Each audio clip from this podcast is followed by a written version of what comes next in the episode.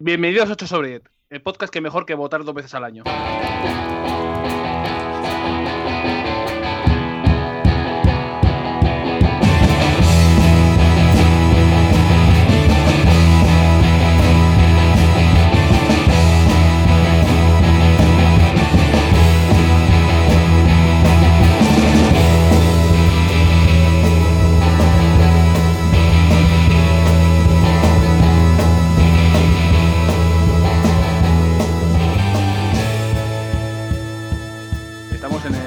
Vuelta una vez más en el podcast de los videojuegos, la miscelánea, la democracia y el dolor de los resultados.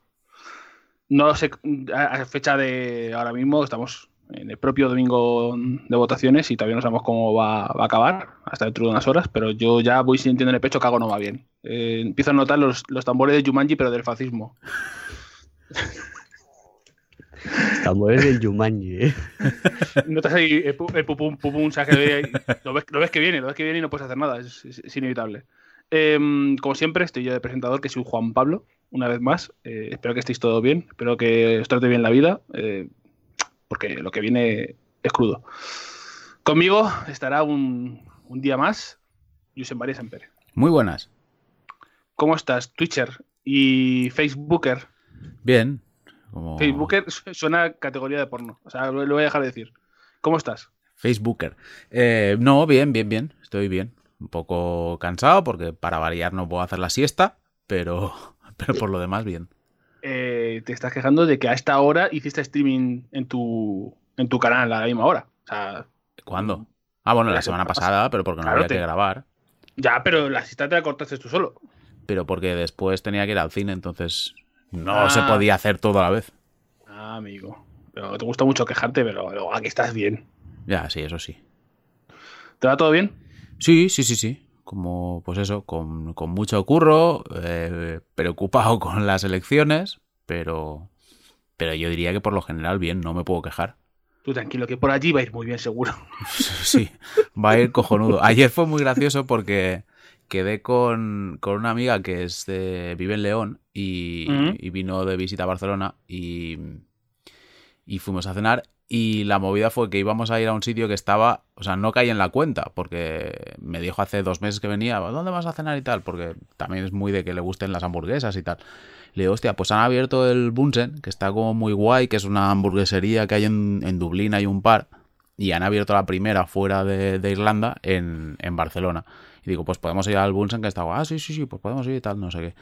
Y ayer, eh, bueno, no, ayer, no, antes de ayer, se me enciende la lucecita y digo, hostia, que el Bunsen está a 15 metros, o sea, está doblando la esquina de Plaza San Jaume, que es donde está la Generalitat y el Ayuntamiento. Y tenemos que ir a cenar el día antes de las elecciones. Digo, va a haber- creo que va a haber un poquito de jaleo. Y entonces en el último momento busqué otro sitio y fuimos a otro sitio. Y le digo, joder, es que íbamos a ir a este sitio, pero eh, no sé si va a haber jaleo. Y entonces, como, como el- realmente Barcelona no es un estado de sitio, como puede parecer si ves las noticias, sino que los problemas, digamos, se concentran en zonas muy concretas, pues digo, vamos a evitar esa zona que tiene todos los números, va a ser la problemática, y nos vamos a otro sitio. Pues dio la puta casualidad que tenía la 50 metros el follón de ayer. O sea, los contenedores que quemaron fueron en la calle de abajo de donde estábamos cenando. Pero bueno, y no. el, y el adoquín- el adoquín roto estaba por ahí también, el, el otro trozo. El otro trozo. No, no, no, no, porque además el, lo del adoquín de Rivera es bastante gracioso porque enseñó uno de los adoquines de estos que son muy típicos que hay en Barcelona, pero justo en las partes que arrancaron adoquines no eran esos, eran unos distintos. Entonces era fake. Mm. Yo creo que vino Rivera, arrancó uno en otra zona, lo rompió La, y lo la gente en la puso tele. enlace en Amazon que se podía comprar. Sí, yo de hecho tengo como uno, no uno grande, tengo uno pequeñito enganchado que es como un imán en la nevera. Porque Ah. esto es, es que es que es una cosa como muy típica de Barcelona, el, el adoquín este. Entonces, Tío, sí. wow. Ahí, eh, bueno, que si estáis orgullosos de vuestros adoquines, oye, ¿qué se va a hacer? No, no, o sea, no por eso, sino porque es que, o sea, ha ido a coger una cosa que la conoce todo el mundo. Sí, sí, sí. Vaya tela. Y te iba a decir algo, se me, ha, se me ha ido el puto santo al cielo. Vaya, vaya, no te preparas el podcast, ¿eh? Eh, sí, sí, pero a veces me quedo en, en blanco. Em, te iba a decir, em, el Death Stranding, ¿cómo lo está llevando? Bien, la verdad es que bastante bien, ¿eh? Me estaba. A ver, llevo poco. Porque debo Tú- tú- llevar. Tú, sabes que para mí tu opinión es difícil de acertar en algunas cosas. Sea, hay algunas cosas que sé que te van a gustar sí o sí, Hmm, pero hay otras cosas que es como una, un poco moneda al aire a ver cómo te entra. hmm. Para mí, o sea, de mi Y Death. Stranding es clarísimamente una bola loca. Es, es- bueno, yo creo para todo el mundo. Es un poco Sí, odiarlo, sí. amarlo, que te deje tibio. Hay como Mm. muchas opiniones raras. Pues la verdad es que debo llevar entre 4 y 5 horas y de momento me está gustando. El problema es que no sé si aguantaré hasta el final. O sea, si esto realmente dura 45 o 60 horas, como decían, no lo sé si aguantaré. Pero de momento me está gustando mucho. Quiero decir, el, el juego es como súper bonito, técnicamente es una puta chaladura, el- la ambientación está muy guay, la historia de momento es como todo súper extraño, súper raro, súper paranoico, pero de momento me parece atractivo y me, me anima a ir a más. Y, y de momento lo de los viajes me está pareciendo curioso. Me parece como muy curioso por el tema de mecánica, ¿sabes? Por lo del equilibrio, cuando te vas para un lado, te vas para el otro. Mm. Eh, estas cosas pues como que me llaman la atención, pero es eso, o sea, de momento me está gustando, pero llevo poquito, no puedo decir, joder, sí, ir a corriendo a comprarlo porque es la hostia. Mm, De momento me está pareciendo muy guay, pero tengo que jugar bastante más para ver si aguanto, porque por ejemplo Breath of the Wild lo dejé a las 15 horas porque ya no, aquello no me daba para más. Mm. Y aquí puede pasar lo mismo o no. De momento no parece. De momento ha empezado como con muy bien, pie- muy buen pie, pero, pero veremos. Pero la verdad es que me está gustando. O sea, este puede ser realmente el juego que me convierta al Kojimismo, ¿eh? Recordad un huevo colgando y otro lo mismo. Eh, hay un tema que es que quizás le entre mejor ciertas cosas a la gente que está acostumbrada a realizar acciones como repetitivas o tareas diarias, rollo checklist, ¿no? De Eh, esta los retos de esta semana, los retos no sé qué, en ciertos juegos de repetir ciertas cosas. Aquí es como mucho repetir eh, transporte de movidas eh, de un lado para otro de una forma u otra. Y si entras en el rollo de... Hay gente que, considera ese tipo de juegos como juegos de podcast o, o juegos más o menos de vaciar la cabeza. Aquí puedes incluso... Te mete la música en algunos momentos como diciendo... Entras en ese trance de que estás haciendo algo ya mecánico en la cabeza, pero a la vez como zen, ¿no? Un poco a mí me, me relaja incluso hacer las cosas. Sí, bueno, tiene ese rollo realmente, pero además es, o sea, es, creo que es lo que dices de que a cierta gente que realice ciertas tareas cotidianas le puede ser como más fácil entrar en, en las mecánicas de, de Death Stranding, pero creo que también como propio juego también depende un poco de lo que estés acostumbrado. O sea, yo entiendo que, por ejemplo, la persona que está acostumbrada a ver solo pelis de tiros y que tiene que ser todo como muy rápido y como con montajes Michael Bay de planos súper cortos para que eh, no pierdas la atención, pues joder, esto Sí. puede ser complicado, ¿sabes? Porque es, es una cosa más pausada. A mí, por ejemplo, que con cine, por ejemplo, que veo mucho eh, y veo de todo, pues no me parece tan raro porque también he visto pelis muy lentas, largas, sosegadas, etcétera.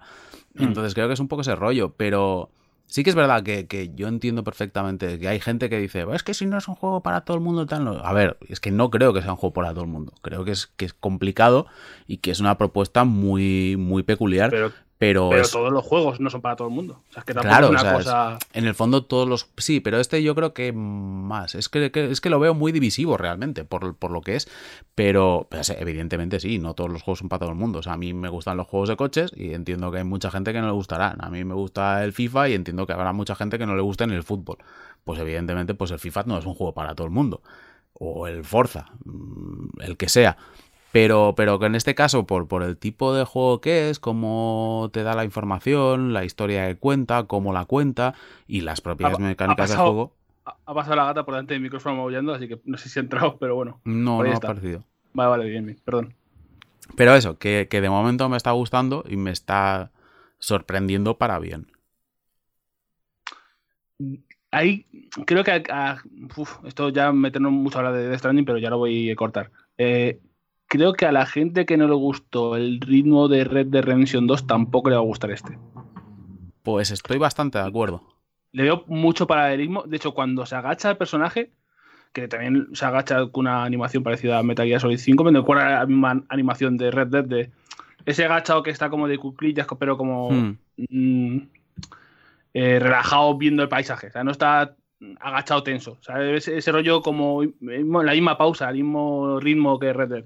Sí, tiene, tiene ese rollo contemplativo realmente. O sea, es, es en Red Dead mucha gente de, lo que, de los que jugamos, pues nos gustó sobre todo, a ver si la historia está muy guay, los tiroteos están guays, las escenas de acción están chulas, eh, sí, vale, pero también tiene ese rollo de, joder, es que los paseos molaban mucho. Simplemente el hecho de estar paseando con el caballo, mirando la luz y tal, que puede parecer como muy raro, pero no sé, a mí eso, por ejemplo, me parecía como muy atractivo y entraba mucho con, con la sensibilidad que tenía, que tenía el juego. Y con Death Stranding creo que es exactamente lo mismo. Es un juego que a nivel de pararte a ver el escenario y tal es la hostia.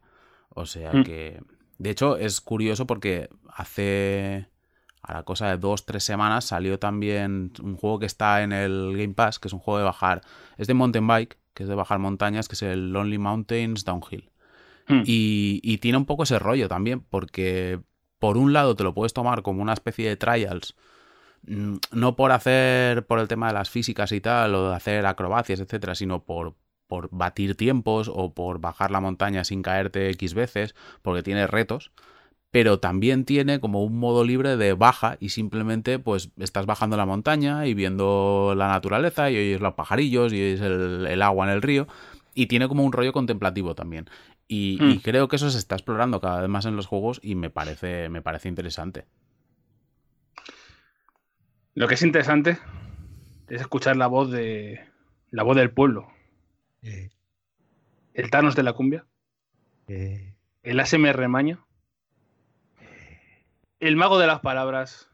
Eh, Mr. Worldwide. Dale. La abogacía. Y el, rayo, de luz que nos guía a todos. Incluso ahora a veces es de la radio. No, no, tienes que añadir uno nuevo. ¿Cuál? El strand que nos une a todos. Uh. que nos eh. conecta a todos. Cuidado, eh. Cuidado. Pablo. ¿Qué pasa? Último día que digo Pablo Casado es bueno. Espero. Creo que estas sean las últimas elecciones. Al otro no te lo quitas ni con agua hirviendo.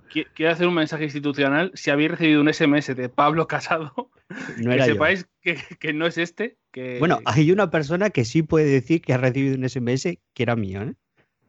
Pero, ¿por qué ha mandado un SMS, Pablo? Pues para continuar la coña de me ha mandado un SMS ¿Ah, sí? Pablo Casado. Joder, siempre sacrificándote por la comedia, ¿eh? Por el humor. Mm. Pablo, ¿cómo estás? Sí, soy yo, eh, vivo para dar, amigos. ¿Cómo está eh, Rey León de la radio? Pues bien, aquí en la lucha eh, tenemos cosas para jugar, tenemos encargos confidenciales. Y, y, bien, y tenemos el Death Stranding, o sea que la cosa está bien. ¿Cómo te está entrando? ¿Cómo está strandeando? No, uff, lo he mucho. ¿Cómo te está entrando el Stranding? Pues, perfectamente. O sea, es un juego con una personalidad súper marcada que pone cosas encima de la mesa que no se ven habitualmente y que es una apuesta muy fuerte por un estilo de narración que no es habitual. es que es Kojima en estado puro. Es el Kojima que, se ha quedado pillado en Peace Walker con el rollo de las misiones. Como un día me juego una misión. Es un Kojima desatado total. Aparte. O sea, pero es que además es más maduro que en, ya lo diré, en técnicas narrativas es mucho más maduro que, en juegos anteriores. O sea, no se había visto. Yo, yo, yo ponemos Death Stranding pues es decir, que el primer tramo lo juego con Paula, luego lo vuelvo a rejugar para ver otras cosas y tal, pero el primer tramo lo juego con Paula y empieza el juego y la primera y la primera cutscene hasta que tú coges el mando son 10 minutos y hago, ¿qué está pasando aquí? O sea, ¿por qué, ¿por qué no he podido hacer una tesis doctoral antes de coger el mando? Kojima, ¿qué, qué ha ocurrido aquí? ¿Quién? De hecho, cuando nos preguntó Sempere que cuando, cuando iba a poder guardar o si podía guardar pronto o algo así. Que es que no lo sé. Es que no, no me acuerdo, porque no sé en qué momento te deja respirar o parar o que guarde o. En las primeras dos horas, ¿no? Más o menos. Y entonces, yo tengo la sensación de que cuenta más, de que eh, expone más, de que narra más, eh, con menos. Hmm. De que está mucho más centrado en, esta, en este juego, de que está realmente haciendo lo que quiere y, y se nota. Yo para mí se nota. Y luego mecánicamente a mí me parece un juego sublime. O sea, es, es lo que hemos... O sea, poco puedo añadir a lo que hemos dicho antes porque eh, está meridianamente claro que desde luego no es un juego para todo el mundo. Porque obviamente si tú pegas el salto desde, pongamos, el Space Invaders al Death Stranding, pues obviamente esto dices, ¿qué está pasando aquí? O si solamente juegas al mm, Call of Duty y de ¿Vienes, ¿Vienes, de Black Ops 2 a esto. o sea, Black Ops 2, que es una mm, fiesta a el fiesta mal, además, ¿eh? ojo, que, no, se me interprete, o sea, no quiero dejar ningún hilo suelto. Eh, vienes del Black Ops 2 y coges esto, haces, pero aquí, ¿dónde se mata gente?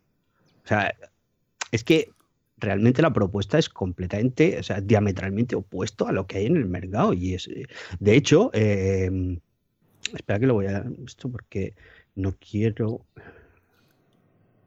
¿Qué pasa, Pablo? es que no quiero decir el nombre, Lindsay Wagner, creo que es. Eh, la actriz, sí. Lindsay Wagner eh, se vio atraída. La mujer biónica. La mujer biónica se vio atraída al proyecto precisamente porque Kojima la convenció porque ella estaba radicalmente en contra de participar en proyectos de videojuegos porque consideraba, como muchas veces se ha hecho creer por otra parte, que la gran mayoría de los videojuegos eran violentos, etcétera, etcétera. Pero Kojima le explicó mm, eh, eh, con detenimiento y con calma eh, cuál era su propuesta y la convenció. Tiene mérito, porque al menos esta señora lo entendió. Más Mikkelsen dijo, no entendí una mierda. Está guay. O sea, yo me sumo. este, este, señor es muy bueno, pero yo no he entendido nada.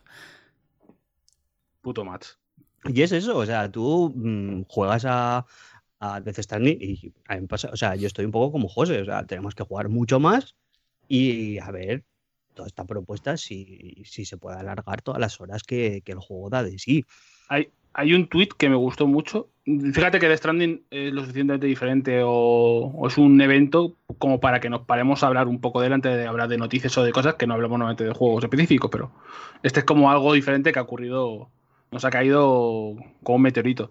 Y es que vi un tweet, y lo había pensado ya, de hecho, haciéndolo streaming y hablando con Pilar, que es que no hay nadie que hable con Kojima de qué pasa con las mujeres. ¿Cómo hay muchas cosas que luego más avanzando en el juego tenemos que hablar algún día, pero vuelve a caer en ciertas cosas.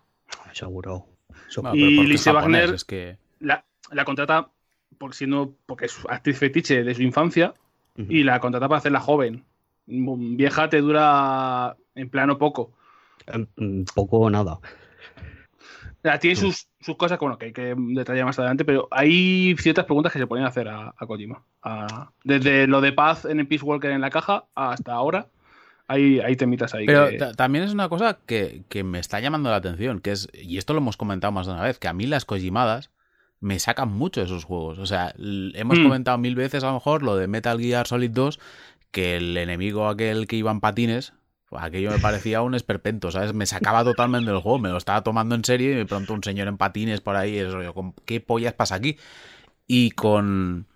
Que no sé si... Que, igual luego da una explicación o no, pero aquí, por ejemplo, no, no, ya casi como al principio te sale el Die Hard Man este, que es un señor que va con una máscara y tal, que rollo como... Chapada. ¿Eh? que le pueden llamar el hombre exposición. luego te hace unas exposiciones todo el rato. Sí, sí, sí. Me ha llegado a pasar que me expliquen la misma cosa a dos personas en 10 segundos. Pero quiero decir, es un poco como, ¿y este señor por qué va con esta máscara? Y es como, ¿qué pinta esto aquí? Luego también hay unas paranoias muy raras y, cosas raras, los, los mini gusanos, embriones estos que flotan y se los comen. Es rollo como todo como muy loco. Pero aquí, o sea, por alguna extraña razón, no sé si por la historia o por la ambientación o lo que sea, de momento no me está sacando del juego. O sea, estoy viendo las Kojimadas típicas, pero aquí no me están sacando como sí ocurría con, otros juegos anteriores de, de Hideo Kojima. A ver, yo aquí, aquí, habiendo jugado escasas 5 o 6 horas. Claro, claro, claro, insistiendo en eso, que hemos jugado 5 horas, que a mejor después. yo bastante más. Yo voy a, voy a, voy a tirar, habiendo. Mm, mm, quiero dejar meridianamente claro eso que hemos jugado, pues eso, cinco o seis horas tal. Mm, mi take sobre el asunto es que eh, los anteriores juegos de Kojima, mm, véase Metal Gear Solid, mm, había como una especie de realismo mágico, ¿vale? En el que tú veías que las cosas estaban eh, encuadradas en una especie de realidad en la que cabían cosas, digamos, fuera de, ese, de ese encuadre histórico. Porque si os fijáis, por ejemplo, eh, había mucha obsesión con dar detalles históricos en Metal Gear Solid 5, en, yo qué sé, detallar construcciones, tratados, etcétera, etcétera, etcétera, pero luego aparecían cosas que decías, pero ¿esto qué hace aquí? Aquí el setting es total, todo, la unidad de todo Sí. es, está fuera de todo Hmm. eso. Hmm. Entonces, cuando tú ves esos elementos, dices, bueno, es que es un setting de ciencia ficción. Entonces Mm. aquí vale todo. Sin embargo, tú en Metal Gear Solid 2, cuando tú veías a operativos de operaciones especiales que, que se infiltran en una base, tal, etcétera, etcétera, y ves a un pavo que es experto en poner bombas con patines, por referirme al ejemplo que has puesto tú, José, eh, ¿esto qué hace ríe, ríe y engorda, decía. Bueno, pero eso, yo qué sé, cada uno con sus, con sus himnos para su vida, ¿sabes? Pero, No, pero un terrorista cuando te va a atacar y te dice ríe y engorda, eh, te deja, te deja cao. Eso es. Claro, igual es para distraer, ¿no? Pero Claro. eh, al hecho que me refiero es eso, que, que todo, toda esa obsesión por el detalle que desplegaba en esos anteriores juegos, el, el hecho de, de ese realismo mágico, cuando tú veías a Vamp, por ejemplo, Mm. decías, ¿esto qué está pasando aquí? Mm. Y, y podía a, a gente que igual eh, la suspensión de la incredulidad eh, le funciona para algunas cosas y para otras no, te podía sacar totalmente del juego. Hmm. Y esto es así, ¿eh? O sea, eso es incontestable. Para unas personas funciona, para otras no. Habrá que ver. De hecho, joder, des- desde la comunidad kojimista, que son de las peores cosas que puede haber, como todos los fanáticos, atacaron al, al señor de IGN que le puso un 6,7, ¿no? De nota, algo así. Y le tenían, lo tienen cruzadísimo. O sea, ese señor va a ser el señor que puso 6,7 en IGN y lo, en Reddit están cada dos por tres con la misma mierda, con la misma cantinela. Que, joder, pasa de eso y céntrate en disfrutar del juego más que atacar a quien no le haya gustado Hmm. cuando te da sus argumentos y no ha hecho clic, como a Jason Schreier creo que dijo que yo ya tengo un bebé, a mí que me llore un bebé en el mando me raya la cabeza, no juego. Y se puso a jugar otra cosa. Pues, chico, a ver, ya está, tampoco pasa nada. O el de Edge, que, Bueno, no, a ver, que- eso ya sí que fue. a ver, a ver. Me parecen dos cosas Ah, Aquí. ¿eh? aquí hay diferente. Claro, es Claro, que esto, pues, o sea, es pues, rollo eh, como el, el 6,8 o el 6 con lo que sea de IGN, dices, bueno, puede ser. Yo de hecho leí un poco en diagonal el análisis y podía entender ciertas cosas. O sea, porque estamos insistiendo un poco en lo mismo, que es un juego muy divisivo y a este señor pues no le hizo clic, me parece pues razonable. Luego había ciertas quejas que igual para mí su razonamiento era un poco así. Pero esto es mm, un poco como el señor que le ponía un 3 y decía esto es una puta mierda y lo peor... o sea, es que era un medio que no sé ni de dónde había salido. Era como la nota más baja en Metacritic, que creo que era un, un 3 o un 3 y medio. Y había gente poniéndolo como de ejemplo. Y era como... El resumen era dantesco, porque básicamente el tío decía, esto es una puta mierda, no vale para nada, y su resumen final era, y lo peor de todo es que puede animar a más gente hacer arte en videojuegos. Y era como, pero bueno, eh, o sea, estamos, estamos chalaos. Y, y el señor Edge, yo lo acerco un poco más a este señor, ¿eh? También te lo digo. Sí. Porque lo del tío de Edge, telita. Es que a mí me parece, a mí me parece una falta de respeto al autor increíble. ¿eh? O sea, Al autor, al lector, a tu integridad profesional, claro. a todo. O sea, era una cosa. Y que había mucha gente que lo defendía, que era lo que me llamaba más la atención, pero bueno.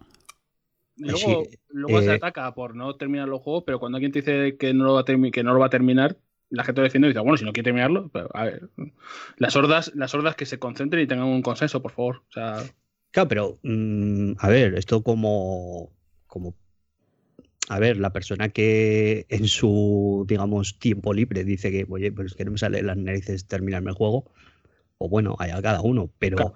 como profesional, hacer reivindicación de no terminarse el título, hostias, me parece... No, y que hay eh, casos, o sea, co- es, lo que dices tú. O sea, una cosa es.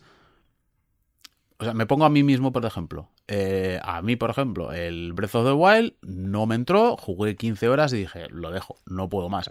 Pero estaba jugando en tiempo libre, eh, claro. jugué para ver si me gustaba, para si tengo que hablar de Breath of the Wild, pues al menos entender un poco de qué va la cosa, ver las mecánicas, etcétera.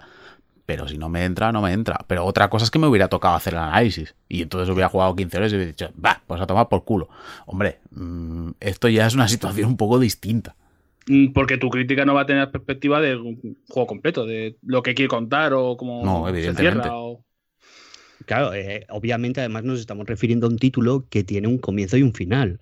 Porque Mm. si estamos hablando, por ejemplo, yo que sé, eh, el Binding of Isaac, que es el primer ejemplo que me ha venido a la cabeza, que estamos hablando de un. de un. ya lo diré.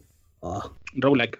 eso es, gracias Juan Pablo. Estoy, No, hombre. estoy- de un roguelike, que sí que es cierto que tiene unos finales muy concretos a los que se puede llegar mm, quizá con un esfuerzo eh, más o menos determinado. Es que es muy complicado el Binding of Isaac porque haciendo determinadas cosas sí que puedes desbloquear una serie de, mm, enfrentamientos y tal y cual, pero el número de horas que le puedes meter es indeterminado. Entonces, claro, llega un punto que dices, oye, yo creo que ya he eh, desbloqueado un número razonable de personajes, he hecho los finales concretos, etcétera, etcétera. Aquí puedo, digamos, decir, oye, pues creo que he cumplido eh, los requisitos más o menos racion- eh, razonables para hacer un análisis. Pero en un juego que tiene comienzo y final, hombre, yo qué sé. No, Hmm. o sea, es que estamos hablando de, de un título, además que tiene un. de un título y de un medio, además. Pues estamos hablando de la Edge, de un título y un medio que, que tendría que tener un poco más de respeto, si no por el juego, por los, por sus, por sus lectores, ¿eh? Joder, chica sí de puto de standing, ¿eh? Mm. Em, pues yo creo que ya este tema está ya vendido. Eh, yo un solo con una cosa que quería decir, y es que eh, hay un punto, porque está haciendo streaming ayer y anteayer del juego en, en el Twitch de 8 sobre 10, y la primera, el primer streaming fueron 5 horas. Y 20 o algo así. Ujú. Y la, claro, al principio era como, no estoy jugando, pero bueno, la gente me decía, bueno, así te van a flaguear Twitch por poner películas en, en el streaming. Y yo, joder, es que verdad que no, no jugaba porque estabas viendo un- en cadenas escenas, poco a poco. Y ayer volví a jugar y ya hice como un lapso en el que había jugado por la mañana, había avanzado bastante del capítulo 3 y estaba como haciendo tareas secundarias, por decirlo así. Y joder, hacer streaming de, de Death Stranding puro y duro de llevar eh, paquetes de un lado para otro, es un streaming complicado ese. ¿eh? A, modo de streamer amateur que soy, hablar con hablar de las que estoy diciendo, hostias, pues allí, allí no está y parece que vi algo, me voy a ver qué hay. Es complicado, ¿eh? Porque a lo mejor te tienes 40 minutos. Aparte de que luego lo que significa para la gente que juega a ratitos en casa y no tiene tiempo. Es un juego que es muy difícil de recomendar para ese tipo de gente. Hmm. Porque no puedes echar un ratito y luego me voy. Mm, Te cunde mal. Pero bueno, eh, veremos cuando termine qué tal, qué, qué tal cuadra todo. Así, para acabar en una nota, en una nota feliz, ¿vale? el análisis al que se refería José es estevivor.com, ¿vale? Que dice, dice, permitidme que sea claro, Death Stranding es una irredimible pieza, o sea, trozo de, es una irredimible trozo de mierda o de basura que Ajá. debería de servir como advertencia a los publishers que le dan eh, carta blanca a los creadores para crear arte. Ojo, ¿eh? Madre mía, Ojo las implicaciones de la frase. madre mía. Es que hay gente que tiene la boca que como un buzón, ¿eh? Es increíble. Como los que, bueno, cuando en aquel momento decían que GTA V no iba a vender, ya lleva 115 millones. Que siempre me gusta recordar. Cada cierto tiempo hay que recordar la- la- los datos de GTA V, que desde mayo de 2019 hasta ahora ha vendido 5 millones de copias. Casi que, que eso me lo explica alguien, cómo, cómo puede ser. El caso, lo más importante, el, el IA, el Dodge, joder, que no sé cómo decirlo. Espérate, voy a decirlo bien. El Dodging Discord, o el Bueno. Dodging Gate, que lo he llamado yo, en FIFA 20. Sempere. ¿Por qué me preguntas a mí sobre esto? Hombre, FIFA 20 no voy a preguntarle a Roberto. Hombre, no sé, yo no pues Roberto ha jugado lo mismo que yo a FIFA 20, ¿eh? también te lo digo. Está en la web que diriges, traducido, así que lo has traducido tú o Jaime. No, lo he traducido yo. Sabía que te tenía que preguntar a ti. Pero que no he jugado, también te lo digo. Ah, bueno, pero ¿de qué va este escándalo? Eh, ¿Qué, a ha ver, ocurrido es- en la escena de, competitiva de FIFA? Es una movida un poco jodida. A ver, para que entendamos un poco algunos de los conceptos que hay en todo esto. Esto gira alrededor de Ultimate Team, que es el, el modo de juego con las cartas coleccionables y la vaca lechera de Electronic Arts, básicamente. Hmm. Y, y esto se centra en Food Champions, que es un modo dentro de Ultimate Team, que la movida es, es una competición que se hace durante el fin de semana, que tienes que jugar 30 partidos. Y entonces te cuenta las victorias y las derrotas. Y hay como unos. O sea, entre semana tienes que ganar puntos de ciertas maneras para clasificarte. Y es básicamente donde juegan los mejores jugadores de, de FIFA. Y entonces esto también tiene. Tiene dos implicaciones. La primera es que es donde están las mejores recompensas. Según tus resultados, tu índice de victorias y derrotas eh, te da mejores recompensas o mm, peores, pero normalmente suelen ser la forma más eh, asequible, por decirlo de alguna manera, de conseguir los mejores cromos eh, dentro del juego sin, sin necesidad de gastar dinero. Pero luego también tiene un factor muy importante, es que en Food Champions esos resultados también para los jugadores profesionales es eh, una de las formas de clasificarse en la FIFA World Cup, que es la, competición oficial y básicamente pues donde quieren jugar los, los jugadores profe- profesionales. Entonces la movida que ha habido es que eh, lo que ocurrió fue que hay un, un streamer que es bastante famoso dentro de la comunidad de FIFA, que se llama Run, Fat- eh, the Fat Market, de Food Market, que el, tío este es muy conocido porque aparte de ser muy bueno jugando a FIFA, es un tío que tiene muchos conocimientos de cómo funciona el mercado de jugadores de la compra-venta de cromos y puede conseguir muchísimas monedas eh, sin necesidad de gastar dinero real. Entonces es un tío muy conocido. Entonces este tío estaba jugando el fin de semana, la competición está de fin de semana en el Food Champions y eh, llevaba una buena racha. Aquí lo que te interesa es conseguir el 30-0, que es el 30 victorias, 0 derrotas. Los buenos jugadores, lo normal es que a lo mejor se queden en un 29-1, 28-2 o 30-0 si, si te han tenido un buen fin de semana. Entonces el tío, pues como que iba con una buena racha para conseguir un buen resultado. Y de pronto eh, está en un partido, eh, lo va, está, me parece que empatando o, iba ganando, y de pronto el, el rival que tiene se desconecta. Entonces, cuando se produce una desconexión en un partido de FIFA, normalmente lo que pasa es que se le declara como derrota a los dos.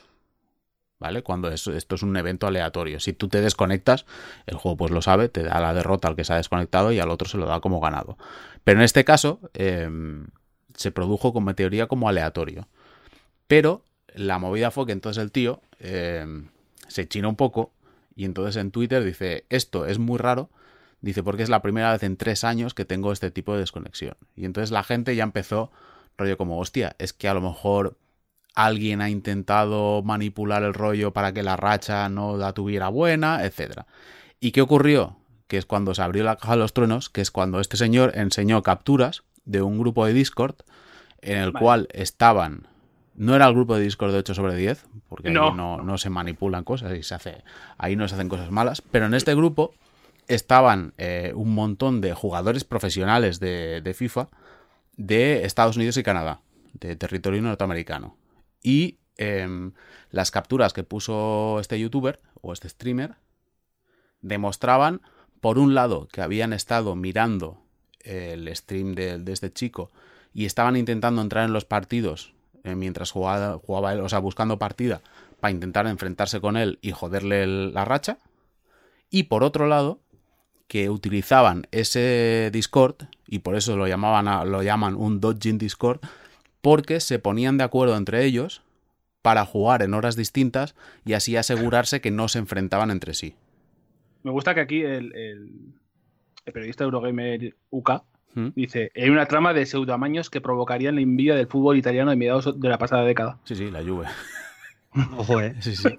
Ah, a ver, ¿eh? es que realmente este- esto último que he dicho es bastante heavy, es lo que y lo pone en el artículo como ejemplo, porque esto es un poco como si coges la Liga Española de Fútbol y como si el Barça, el Madrid y el Atlético de Madrid se pusieran de acuerdo para no enfrentarse en ningún momento entre sí. y jugar solo pues contra el español, el leganés, el Granada, etcétera, que en teoría sobre el papel son como más asequibles. Entonces, básicamente esto es eh, adulterar la competición completamente. Entonces, eh, claro, este señor saca estas capturas, hace un vídeo y claro, en el, en el Discord este estaban pues jugadores de Chicago Fire, que es un, equipo súper importante, y estaba el que fue eh, un, bueno, un jugador del New York City FC, que además había sido el campeón de la primera de Champions de FIFA. O sea, que era, es uno de los mejores jugadores o de los más legendarios que hay dentro de la comunidad de FIFA. La, escalada de esto es increíble a partir de aquí. Claro, claro. O sea, esto es eh, un poco pues como si se demostrara mañana que Messi o Cristiano Ronaldo habían adulterado partidos. Claro, se monta un pollo de tres pares de cojones. O sea, una cosa como muy heavy. Y entonces a partir de ahí, pues sale otra gente, sale, por ejemplo, otro jugador americano que no le habían invitado al Discord este, porque el tío dice, es que yo hubiera dicho que no. Y porque le tenía, se ve que los otros le tenían tirria, porque este además es youtuber y entonces gana mucho dinero con los streams. Claro, se, hay ahí ya entra un juego de envidias. O sea, ya no es solo que estén manipulando la competición, sino que además es un juego de envidias y de que, bueno, una cosa como muy jodida. Y al final, ¿qué ha pasado? Pues que Electronic Arts eh, ha baneado o ha suspendido al jugador este de, Nueva York por dos clasificatorios, que es, mm. bueno, es un poco como cuando al Chelsea, al Barça o al Atlético Madrid les dejaron sin fichar un verano. Es un poco es este, por poner un símil. O sea, es una cosa heavy. Y, y, bueno, pero claro, el rollo es que ha salido a la luz del Dodging Discord este americano pero los propios, las propias personas que han sacado esto a la luz dicen que esto es práctica habitual en Europa y en Asia también, que también hay maneras y que también la gente se pone de acuerdo, con lo cual esto está sacando pues a la luz básicamente que las competiciones de FIFA están medio amañadas, por decirlo de alguna manera. Y joder, es una situación muy fuerte para uno de los juegos multijugador que gustarán más o menos, pero yo creo que son de los más importantes que hay, que hay en el mundo y, que da una imagen pésima eh, de su viabilidad como eSport realmente, porque si se está quedando demostrado que está manipulado, pues... Mm, ¿Por, qué, vas a jugar? Claro, o sea, para empezar ya desanima un poco a la gente que tenga que jugar. Hay mucha gente que dice, ¿para qué voy a jugar en Food Champions si la peña ya se está poniendo claro? Ponían, habían hecho como una especie como medio de análisis de los resultados del último fin de semana y decían, joder, es que los que han quedado 29-1 o 28-2, la inmensa mayoría ni siquiera se han enfrentado ante sí. Entonces, ¿qué validez tiene esto? O sea, si tú vas jugando, por decirlo de alguna manera, a ver, que la gente que juega Foot Champions normalmente tiene un nivel, pero si los buenos no juegan entre sí, si solo juegan contra los que son peores, por decirlo de alguna manera, ¿qué sentido tiene esto? Y cómo lo utilizas como clasificatorio para los para los eh, torneos oficiales. Entonces ahora Electronic Arts, evidentemente, pues... Porque un papelón ahora mismo para Tiene un papelón importante. Claro, o sea, ellos han suspendido a uno de los jugadores más importantes del mundo y esto ya da que pensar que lo están utilizando de ejemplo, pero se van a tener que poner las pilas porque ha quedado muy en entredicho la, credibilidad de FIFA como, como eSport y de Foot Champions como, como modo de juego. Y, la segunda suspensión, que es lo que. Mm, la segunda es de un gilipollas, básicamente. sí. Pero que ha, creado, o sea, ha generado una. Una, una, tormenta de, mierda que flipas. en la, la, segunda se hicieron dos suspensiones. La primera, que yo creo que es la, importante por la relevancia que tiene, es la del Dodging Discord y toda esta movida que, acabamos de explicar. Y la otra es de un jugador que se llama Kurt Fennec, que es un tío que me parece que es de Malta y este es un imbécil, porque este es como. Es que es como un Ibrahimovic, un tío que va desobrado y tal, pero es un impresentable y un maleducado. Entonces, a este. Este ya ha tenido varias polémicas, porque, por ejemplo. Eh, creo que fue el año pasado, ya lo suspendieron durante X eh, clasificatorios o X partidos porque en una partida que estaba jugando en un torneo en directo el tío se levantó y se fue porque se rayó, estaba perdiendo, le marcaron como en los últimos minutos, se levantó y se fue. Y entonces el rollo como, a ver, no puedes hacer esto. Luego también porque mientras estaban entrevistando a otro jugador, también en directo, aparece él y le empieza a increpar, que la propia presentadora lo tuvo que medio echar y tuvo que llamar a unos que no eran de seguridad, pero casi para que se lo llevaran.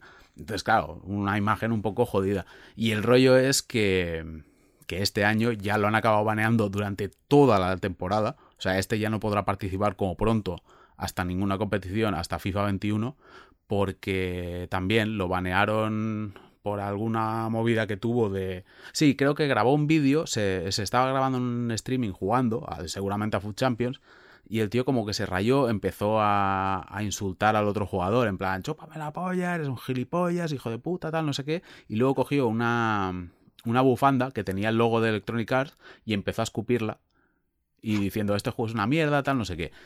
Y, y, luego también tiene un historial de animar a sus seguidores, porque claro, este es el típico tarao que tiene seguidores, que lo encuentran muy gracioso. O sea, que es rollo como. Que es como el... compra la historia del personaje, ¿no? Sí, es como. O sea, para mí el equivalente.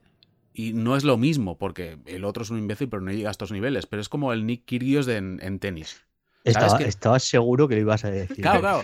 yo tenía la imagen por, tanto por cómo es, por como tú le odias. Sí, sí, sí, es un poco así, pero es un poco como un Nick ¿sabes? Que es un tío que es un impresentable, un maleducado, que da imagen mala imagen del deporte, pero como que el rollito este de chico malo es como, ah, es que está muy bien, es que da... Pues con este ocurre un poco lo mismo. Y entonces este, el, el Fennec este, Kurt, es muy de mandar a su horda de fans a acosar a los trabajadores de Electronic Arts. Y entonces esto es lo que ha ocurrido y es lo que ha provocado el ban este definitivo, porque mandó a los, a los fans acosar a empleados de Electronic Arts, les hackearon las cuentas de Twitter, que creo que ahora las tienen cerradas, y ha generado un follón de narices. Y el tío no solo no se echa para atrás y pide disculpas, sino que él grabó un vídeo cuando le banearon diciendo que lo haría más y de lo que se arrepentía era de no haberle dicho cosas todavía peores a los de EA. Que era decir, bueno, pues chico, yo qué quieres que te diga. Joder, un artista en la pista. Vamos, que estoy como muy contento de no jugar a FIFA, también te lo digo. Joder, te has saltado año bueno, ¿eh? Sí, sí, esto también es verdad. Joder, eh, son todas las eh, costumbres tóxicas del fútbol llevadas al eSport y continuando la larga tradición de convertir la, la asociación fútbol toxicidad en, algo eterno ya. Hmm. Sí, es que, a ver, o sea, hay, hay de todo realmente. Hay, gente muy maja que juega a FIFA, pero FIFA también tiene una imagen de eso, de jugadores agresivos que no saben perder, que pierden un partido y te empiezan a insultar mandándote mensajes en el Xbox Live, y esto perpetúa un poco eh, esa imagen. Yo creo que, que daña muchísimo la imagen del, del, juego y sobre todo de su comunidad. Y ahora mismo lo que hay es una comunidad muy dividida. O sea, hay una comunidad que está con, por un lado, con el rollo del Food Champions, luego con el Curo Teste, y ahora es un pifostio de narices. Pues también es un poco eh, yo lo que veo es que si, si Electronic Arts, que se, está, mm, se están ventilando aquí premios y, clasificatorios, etcétera, etcétera, y tiene la mano como muy laxa a la hora de controlar eh, cómo se acceden a ellos, pues al final estás como a ver, no digo que la culpa sea de Electronic Arts exclusivamente, porque obviamente el culpable es el que comete el que comete el ilícito, pero estás como medio dejando un hueco para que otros hagan el exploit. Hmm. Hmm. Porque esto no deja de ser, tal y como yo lo veo, un poco el, la evolución del stream sniping, o sea, sniping de, que se hacía en el Counter-Strike. Sí, sí, sí, es un poco así. Pero también, yo también, también tengo que decir que creo que la actitud de la compañía no es la misma. Creo que Electronic Arts, cuando van surgiendo estas situaciones, toman medidas, lo han hecho y creo que el, paso de coger a uno de los jugadores top del mundo y banearlo o suspenderlo durante dos clasificatorios creo que es una medida grave y que demuestra que hay como cierta intención de mejorar la situación. Luego, evidentemente, es muy difícil de controlar también lo que hace la gente pues, en privado y de estar controlando streams para ver si se... Claro, es, es complejo, pero creo que la actitud es distinta. Creo que hay como unas cierta intención de mejorar la situación. No es, por ejemplo, como cuando se produjo, que esto a mí me pareció una situación dantesca, que es cuando hubo la competición aquella de, de Counter, no, de Counter Strike, no, de Call of Duty, que se hizo famosa porque estaban jugando dos equipos europeos, me parece, y creo que además fue Eurogamer quien lo cubrió esto, que sacaron el vídeo y se empezaron a insultar de una manera salvaje. O sea, estaban en el escenario jugando y se empezaron a gritar, a hacer gestos. Era una cosa, un espectáculo lamentable. Y allí Activision no solo mm, prácticamente no estaba pegando bronca a los jugadores, sino que se cabreó con los medios y se cabreó porque eso había salido a la luz. Hmm. Que era como, bueno, así lo que estás haciendo es perpetuar esa O sea, si tú no coges y le das un bofetón a tiempo, mal. Mal. Hmm. Bofetón metafórico. Metafórico, evidentemente. Si puedes, si puedes, se lo das, pero si no, metafórico. Uf, madre mía, qué bonito FIFA. Qué ganas. Eh, alguna, alguna historia nos han contado en el Discord de alguno de los que todavía sigue jugando. Creo que era Odín de, de Discord que, que sigue el rollo de los mensajes y tal. Pero Odín, el auténtico. Sí, sí, eh, el, El el padre dios de el padre de todos, el hijo de Born. ¿Era Born? Sí, sí. Borson. eh, nos contó que eso, que todavía sigue la toxicidad. Y de hecho, su equipo de FIFA Ultimate tiene algún, una coña contra los fachas. Y va a jugar de amarillo. Y le está teniendo una temporada buenísima este año. Un saludo a Odín. No voy, a, no voy a decir su nombre de equipo porque si no lo van a buscar y van a dar por saco. Pero vamos, que desde 8 sobre 10 intentamos trolear un poquito ahí a- al mal. Pablo, Cuéntame. hablando del mal. A ver, ¿qué, qué me toca? La BlizzCon. Madre mía, la BlizzCon, amigos. Empiezas por pedir perdón mal y luego ya tus cosas. Bueno, a ver, es que. eh, esta BlizzCon que, que se prometía. Se prometía así como festiva y llena de anuncios y, y tal. Pues se ha visto empañada con, con el tema de, del poco. poco bueno, no, iba a decir poco apoyo, no. Directamente castigo de, de Blizzard a aquellos, a aquellos miembros de la comunidad que han mostrado su apoyo a, a los manifestantes de Hong Kong. ¿vale? Mm. Entonces, tal y como empieza, eh, el CEO de Blizzard, eh, Allen Brack, dice básicamente eh, que toman la decisión demasiado rápido. Y cuando pienso en lo que más me tristece de esto, pienso en dos cosas. Primero, que no estuvimos a la altura de los altos estándares que nos imponemos a nosotros mismos. Y segundo, que fallamos en nuestro propósito. En todo ello acepto mi responsabilidad y lo lamento. Pero sin asegurar ningún cambio ni nada sobre el caso Blitz Chung, que es el, el chico que había sido baneado. Porque tuvo una suspensión eh, por sus declaraciones. Y no va a haber cambios al respecto. Pues claro. Creo que sí eh, hubo cambios, ¿eh? Creo que inicialmente tenía un año y lo pasaron a seis meses o algo así. Pero Creo que, a ver, sí, evi- evidentemente. Pero creo que sí que ha habido algún tipo de cambio, ¿eh? a- ayer o anteayer, de hecho, salió mm, el anteriormente conocido como Jeff Kaplan, actualmente Jeffrey Kaplan, eh, que se ha cambiado el nombre, ahora Jeffrey. Ah, bueno, Bueno, vale. bueno, voy a llamar a Jeffrey, eh, diciendo que le gustaría que hubiesen cambios y que se, que se solucionase esa situación, que fue como, Jeffrey, por favor, tiene bastante mano en Blizzard como para no contestar a la prensa, sino subir al jefe y llama- llamar a la puerta. Pero bueno, esa es otra. El caso, después de la- la- el perdón tibio, Entonces, claro, esto es una manifestación que según ellos, pues bueno, va a ir mucho más allá de mm, declaraciones institucionales por parte de Blizzard. Y a partir de ahí, pues empezó lo que, lo que realmente era la fiesta de, de la BlizzCon, que, que nos trajo bastantes anuncios. Lo Ah, más A mí, ibas a mí me resolvió una duda que, que he expresado, no sé si aquí alguna vez o en general hablando con la gente, de cómo sería una secuela de los juegos eh, mm, en competitivos, online, que tenemos actualmente, rollo Rocket League, Overwatch, eh, etcétera, que nunca sabes qué se puede tocar para hacer una secuela. Y aquí se anunció la secuela de Overwatch 2. Pues efectivamente, pero antes, ¿eh? porque a mí es lo que más me interesa.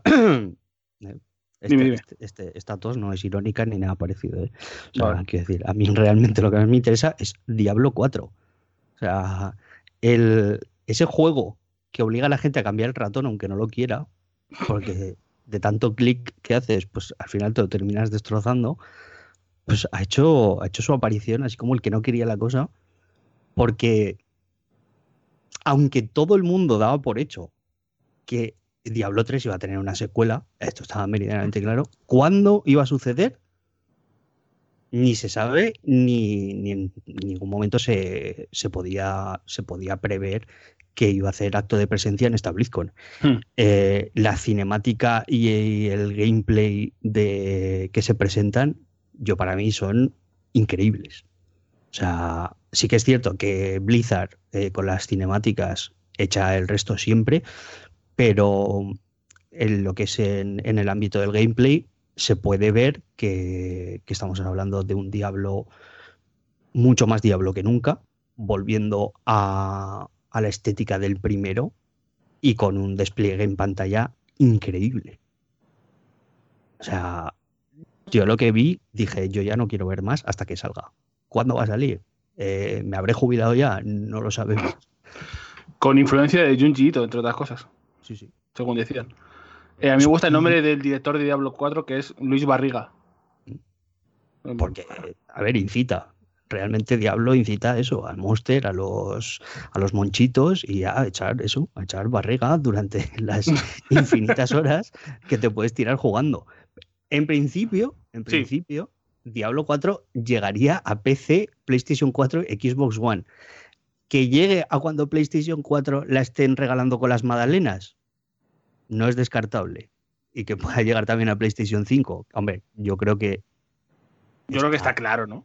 Yo creo que, vamos, lo podemos dar casi como asegurado. Pasó casi, casi parecido con el 3, ¿no? Con 360, PS3 y PS4. Sí, Bueno, estuvieron ahí, ahí el hecho de que se diga que va a llegar a PlayStation 4 nos puede dar cierta tranquilidad con, una release que no esté excesivamente dilatada en el tiempo. No necesariamente, ¿eh? porque también te digo que dijeron que va para largo. es que, como Overwatch 2, tiene que salir cuando salga, dijo Jeffrey. Pero tampoco creo que, que el hecho de que... O sea, yo creo que Estamos hablando, creo que se dieron las cifras hace poco, creo que eran 102 millones de PlayStation 4 vendidas que llevan ahora. Más o menos, está ya como la había segunda. había superado a Wii, ¿no? Sí. No, había superado. Sí, a Wii. O sea, no, no, no. creo, que la, creo que PlayStation 2 es la que más y creo que la segunda ahora ya es PlayStation 4. Hombre, con esa base de consolas vendidas y viendo que, por ejemplo, el, el GTA V sigue vendiendo tampoco veo descabellado a lo mejor que salga dentro de dos años y medio Diablo 4 y saquen una versión para, para Play 4. O sea, yo no, no, no. Se suele decir mucho, pero yo no veo que el hecho de que salga la, la PlayStation 5 y la Project Scarlet en Navidades del año que viene implique ya al final de los lanzamientos, porque creo que ciertos títulos, y por ahí Diablo 4 puede ser uno de ellos, que tengan una previsión de ventas eh, alta y con esa base de consolas instaladas, Mm, creo que puede salir mucho más adelante sin ningún tipo de problema. Pero que es un intergeneracional, vamos, esto. Yo creo que el agua. Eso, eso te iba a decir. He, dicho yo la Play 2, la Play 2 vendió 155 millones. Ni de coña. no, no, no, o sea, PlayStation 2 es la, es la primera. Lo, que pasa es que, también... que, había, dicho yo, pero que, es imposible, claro. Ya, ya, ya. Lo que pasa es que también cuando dieron estas cifras era un poco así porque tenían que añadir la coletilla de consola de sobremesa. Porque claro, si cuentas las Game Boys y cuentas la DS, entonces está, como en tercera o cuarta posición ya. Y, la DS que también juega con muchas versiones, la Game Boy cuenta con la Game Boy Color, etcétera. Eh, a ver, que, no, no, no, que simplemente que eso, eh, que lo que mencionábamos, que, es intergeneracional, yo creo que no va a caber ningún tipo de duda, igual que probablemente mm, con un poco de suerte también veamos eh, Diablo 3 en la PlayStation 5, o sea, cuidado con eso también. El gameplay, por lo que se ve, el desarrollo está bastante avanzado, ¿eh? O sea, no es, no es una cosa como la presentación de Diablo 3, que fue una cosa ultra escalonada en el tiempo, porque había, bueno, además también de que fue un desarrollo súper tortuoso. Eh, yo creo que sí que es cierto que se va a dilatar bastante en el tiempo. Pero lo vemos más eh, cercano porque ya se llevaba rumoreando que se iba a anunciar el juego desde el año pasado. O sea, como que no creo que fue Jason eh, Ryder de Kotaku que dijo que se iba a anunciar, pero al final no se sacó de, del plantel. El juego se iba a anunciar el año pasado. Pues eso. Y, el desarrollo, y lo del desarrollo tortuoso, el de Diablo 4 puede que haya sido tanto o más que el del 3. Sí. Porque esta es, que yo sepa, esta es por lo menos la tercera iteración. Hostias, cuidado, eh. Cuidado, un día, un día tenemos que hablar de la otra, por cierto. Vale, vale. Porque yo tenía, yo tenía por, o sea, yo siempre había tenido por eh, epítome del desarrollo súper jodido el de Diablo 3. Que había sido eh, el caos total y absoluto. Ah, que de hecho, para mí, que viera la luz Diablo 3 fue un milagro. Hmm. O sea, simple y llanamente. Pero, pero sí, sí. Eh, hostia, además, vale, vale, sí, sí. Ahora me, me, he acordado de una cosa sobre Diablo 4. Vale, vale, sí, sí. Que, mm, que jodo. Eh, iba a decir? Ahora me he quedado, me en blanco. Te escucho bajo porque te has perdido el hilo y te has quedado por ahí pensando, ¿no? Sí, es que me he quedado en blanco. Iba a decir una cosa, pero me he quedado en blanco. Esto es un poco eh, la secuela directa en toro que la gente esperaba de Diablo 2, ¿no? Ah, vale. Eh, no, lo que quería decir, lo que quería decir, eh, aparte de. He con una pregunta que te, ha, que te ha soplado. Sí, sí, sí, igual. aparte que es cierto eso, que vendrá yo creo que, y espero que vaya un poco por ahí, porque para mí Diablo 3, aparte que es un muy buen juego, que cometió ciertos errores, eh, y que se revisaron a posteriori, porque yo fui súper crítico con Diablo 3 a la salida, pero súper crítico, porque tenía cosas que estaban muy mal pero después, con las posteriores revisiones, se enderezó el, camino y se convirtió en un juego muy bueno. Pues Diablo 3 es un juego muy bueno. Eh, sí que es cierto que no es tan profundo como pongamos su principal competidor, que es Path of Exile. Del cual parece que también han copiado cosillas. En cuanto, bueno, al Path of Exile a Diablo 2 vitaminado. Claro, es que ese es el kit del asunto. Yo creo que, y lo que la mayoría de la gente que es fan del género eh, quiere esperar de Diablo 4 es que vuelvan otra vez a el camino que se tomó por Diablo 2 que es mm. una especialización muy concreta de los de las builds, es poder distribuir los puntos como tú quieras, que es básicamente, o sea, Diablo 2 es Diablo 1 muchísimo más especializado y muchísimo más hiperdesarrollado. Entonces, eh, otra cosa que era lo que quería decir en su momento era eh, que en este desarrollo, yo creo, y en esta presentación más específicamente, creo que han aprendido un poco de los errores que cometieron con Diablo 3, porque han hecho un reveal cuando ya la cosa está completamente enderezada. Porque mm. si recordáis, de Diablo 3 se empezó a hablar muchísimo antes, pero muchísimo, estoy hablando muchos años, ¿eh? antes de que Diablo 3 se pusiera a la venta. Y aquí parece como que ya, bueno, ya tenemos la cosa encarrilada, y hacemos la presentación cuando ya la cosa está claro que va por aquí y no hay más que hablar. Y que ya se va a pulir lo que se tenga que pulir, etcétera, etcétera. Pero yo recuerdo Diablo 3 de estar hablándose muchos años antes del lanzamiento. ¿eh? Fue un lanzamiento tocho el de, Diablo 3. Luego, la decepción entre tocho y dramático. claro. Aparte. Y lo de la casa de subastas y todo el follón que hubo. Pues que lo de la casa de subastas, cuidado, ¿eh. Hay gente que, también, yo creo que no había, que aplaudir el, cómo eh, Blizzard arregló el juego y cómo se comprometió con el juego a arreglarlo. Totalmente, totalmente. O sea, yo ya digo que en su momento, para mí Diablo 3 tenía unos fallos mm, tremendos y que encajaban, o sea, y que venían heredados directamente del tema de la casa de subastas, porque muchos problemas que tenías tú a la hora de jugar a Diablo 3 venían Mm, o sea, sutilmente te conducían a que acabaras allí. Y hmm. que después, cuando eh, completamente descartan ese tema, hacen unos tweaks en el gameplay, en los drops, etcétera, etcétera, que dices, joder, ahora sí. O sea, ahora estoy disfrutando del juego realmente. Y eran cambios que tampoco eran, digamos, que es que le, dieran un giro de 180 grados a la fórmula. Es que le cambian X cosas que hacen que tú estés disfrutando de los drops, de, cómo estás jugando, etcétera.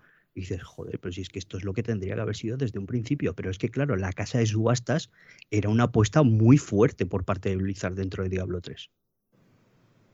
Y claro, no salió bien, pero tuvieron lo que dices tú, José, y es, y es cierto, tuvieron el, el, sentido común de hmm. enderezarlo en cuanto vieron que la cosa no salió bien ganas y esperanzas, ¿no? En Diablo 4. Yo sí, yo muchas. Yo por lo que he visto, yo creo que va a ser un lanzamiento potentísimo. Yo creo que está, o sea, creo que tiene muy buena pinta. Creo que no es el Diablo para acercarse a un nuevo público, sino para recuperar el, el, que, el fan de toda la vida. Es un poco lo que decía Pablo. Creo que tira más porque es como mucho más oscuro. lo que se ha dicho de, la jugabilidad apunta a lo, que, a lo que decía Pablo, de hacer como builds más específicas, de tener más opciones de personalización. Creo que va a ir por ahí y creo que va a ser, creo que va a ser pepinazo. Creo que, que Blizzard va por buen camino con Diablo 4, pero quien se espere algo eh, muy nuevo, no creo que lo vaya a encontrar ahí. Hablando de algo que no es muy nuevo, básicamente lo mismo. Overwatch 2 se presentó con una cinemática de la hostia, que es manteniendo la línea de, Blizzard y de, de Overwatch en especial, pero anunció pocas novedades como para lo que la gente considera, creo yo, un juego completo. De hecho, os pongo a vosotros una foto, una captura de diseño de Mercy del 1 y del 2 y no sabéis cuál es cuál.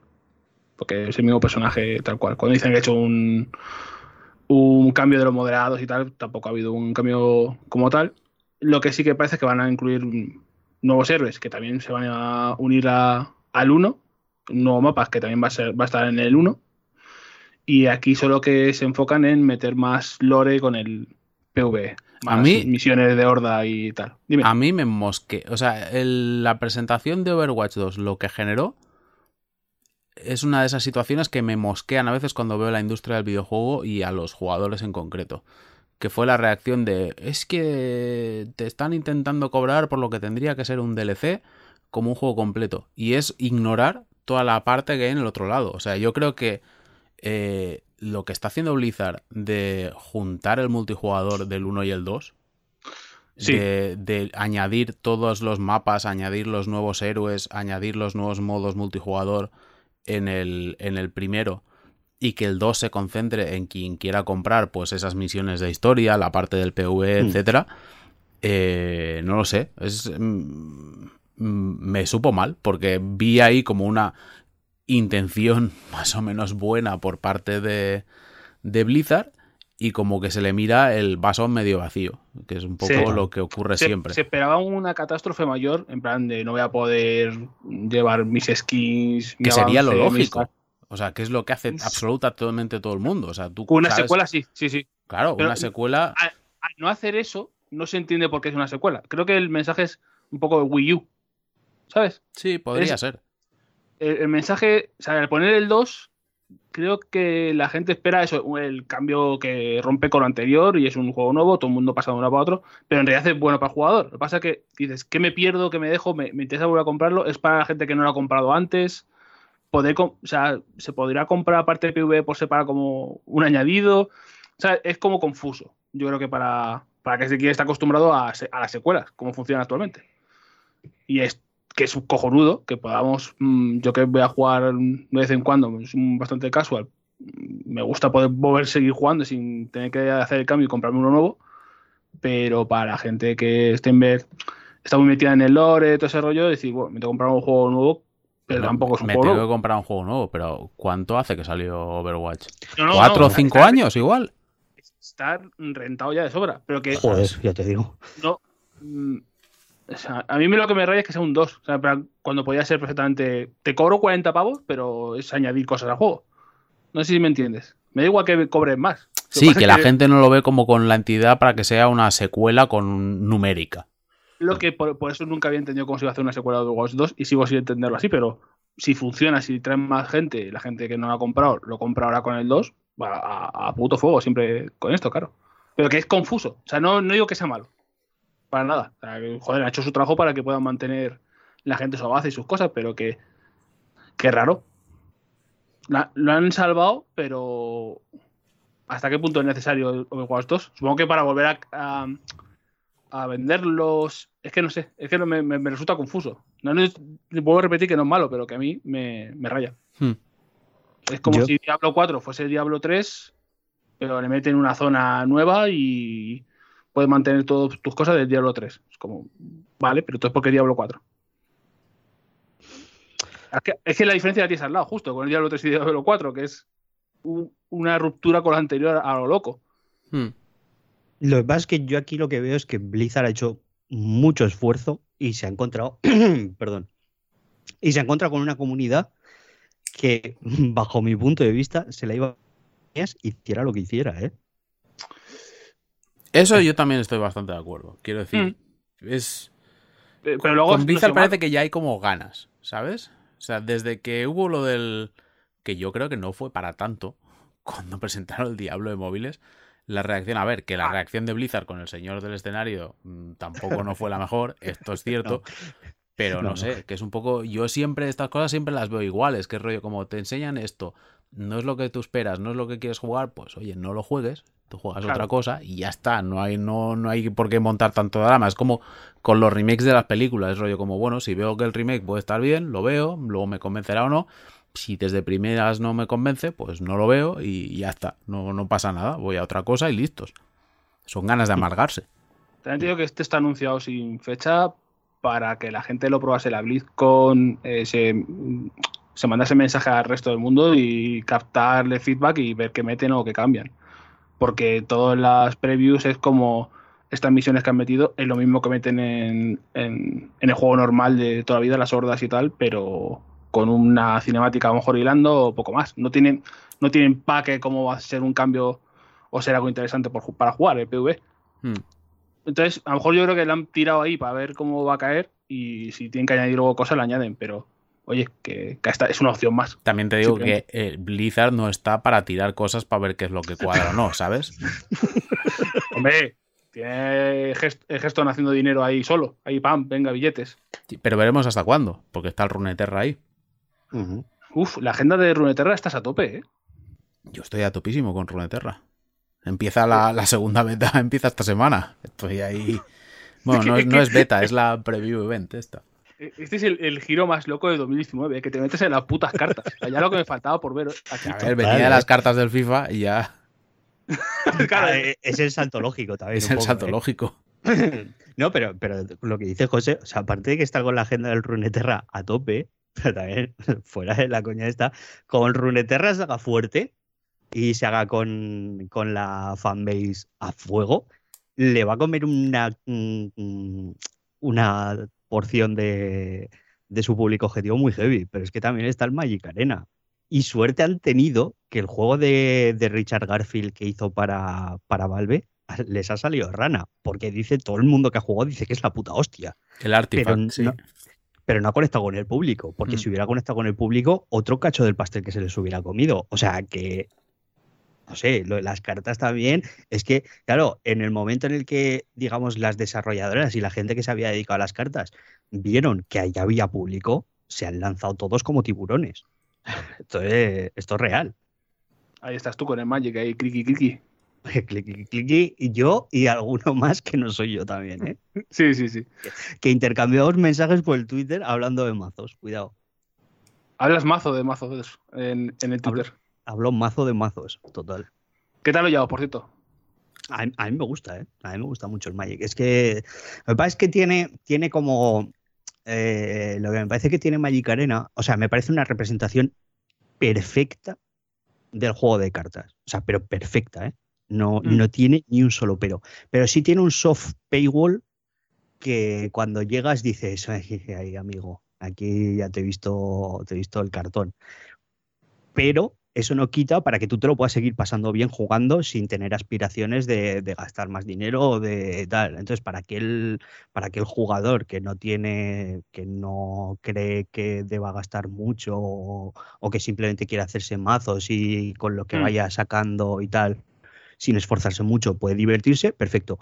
Pero sí que es cierto que, que está diseñado para que en un momento determinado tú te des cuenta que tienes que gastar sí o sí para progresar. Lo cual, eh, lo cual viene engarzado perfectamente porque viene engarzado perfectamente con el juego físico, porque es que el Magic es un pay to win como un piano. O sea, si tú no te gastas dinero en cartas, no ganas. Esto es así. Y, y lo jodido de gastarte dinero en cartas de, es- de estas movidas es que te cambian el meta, nerfean cosas y a tomar por culo. Todo ese paquetito de cartas que tienes lo puedes imprimir y tirarlo a la basura. No, o sea, siempre hay, siempre hay modos de juego en los que puedes utilizar las cartas antiguas, esto es así, pero si Mm. quieres ser un poco competitivo en los modos, en los modos actuales, eh, obviamente la rotación de las expansiones es frenética. O sea, en Magic yo cuando empecé, hasta que salía una expansión pasaba mucho tiempo, pero conforme ha ido avanzando el, el juego y ha ido pasando el tiempo, hay un sistema de expansiones que para mí es draconiano. O sea, cada tres meses matemático que tienes una expansión y cada, creo que era cada año salía un ciclo entero fuera de- del estándar. Entonces es como, aquí hay que dejarse una cantidad de dinero brutal.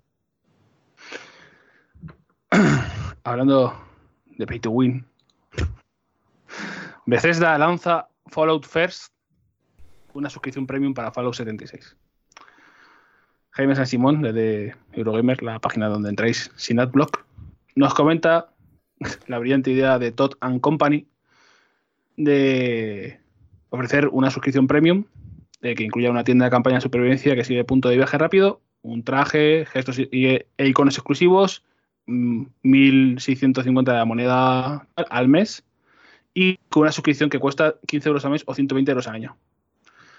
Haciendo que, obviamente, estos jugadores dentro del PvP y dentro del mundillo de Fallout 76 vayan chetos. ¿Esto qué ha, causado? Abro enlace. Abro nueva página. Los suscriptores de pago han formado una aristocracia campesina. Más o menos. o sea, tengo que decir que esto es, por un lado, la peor mierda que podía haber pasado, que es coger Fallout 76 y lo que, bueno, en fin, ¿qué más se puede añadir al juego que nos haya dicho ya? que añadirlo.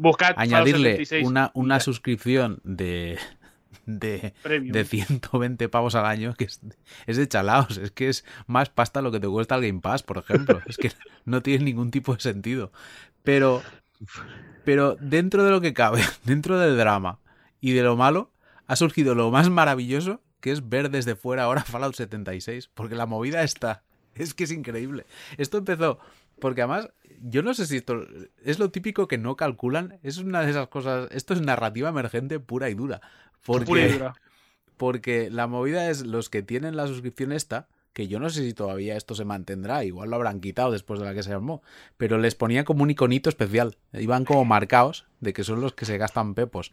Y, y entonces surgió los jugadores que no pagaban la suscripción se dedicaron a irlos a cazando. O sea, era como unos juegos del hambre muy extraños, pero, pero muy guapo. Y ahora viene la segunda parte que es que los que los que pagan y tienen dinero se unen en una aristocracia. Es la hostia. O sea, es que me parece increíble todo esto.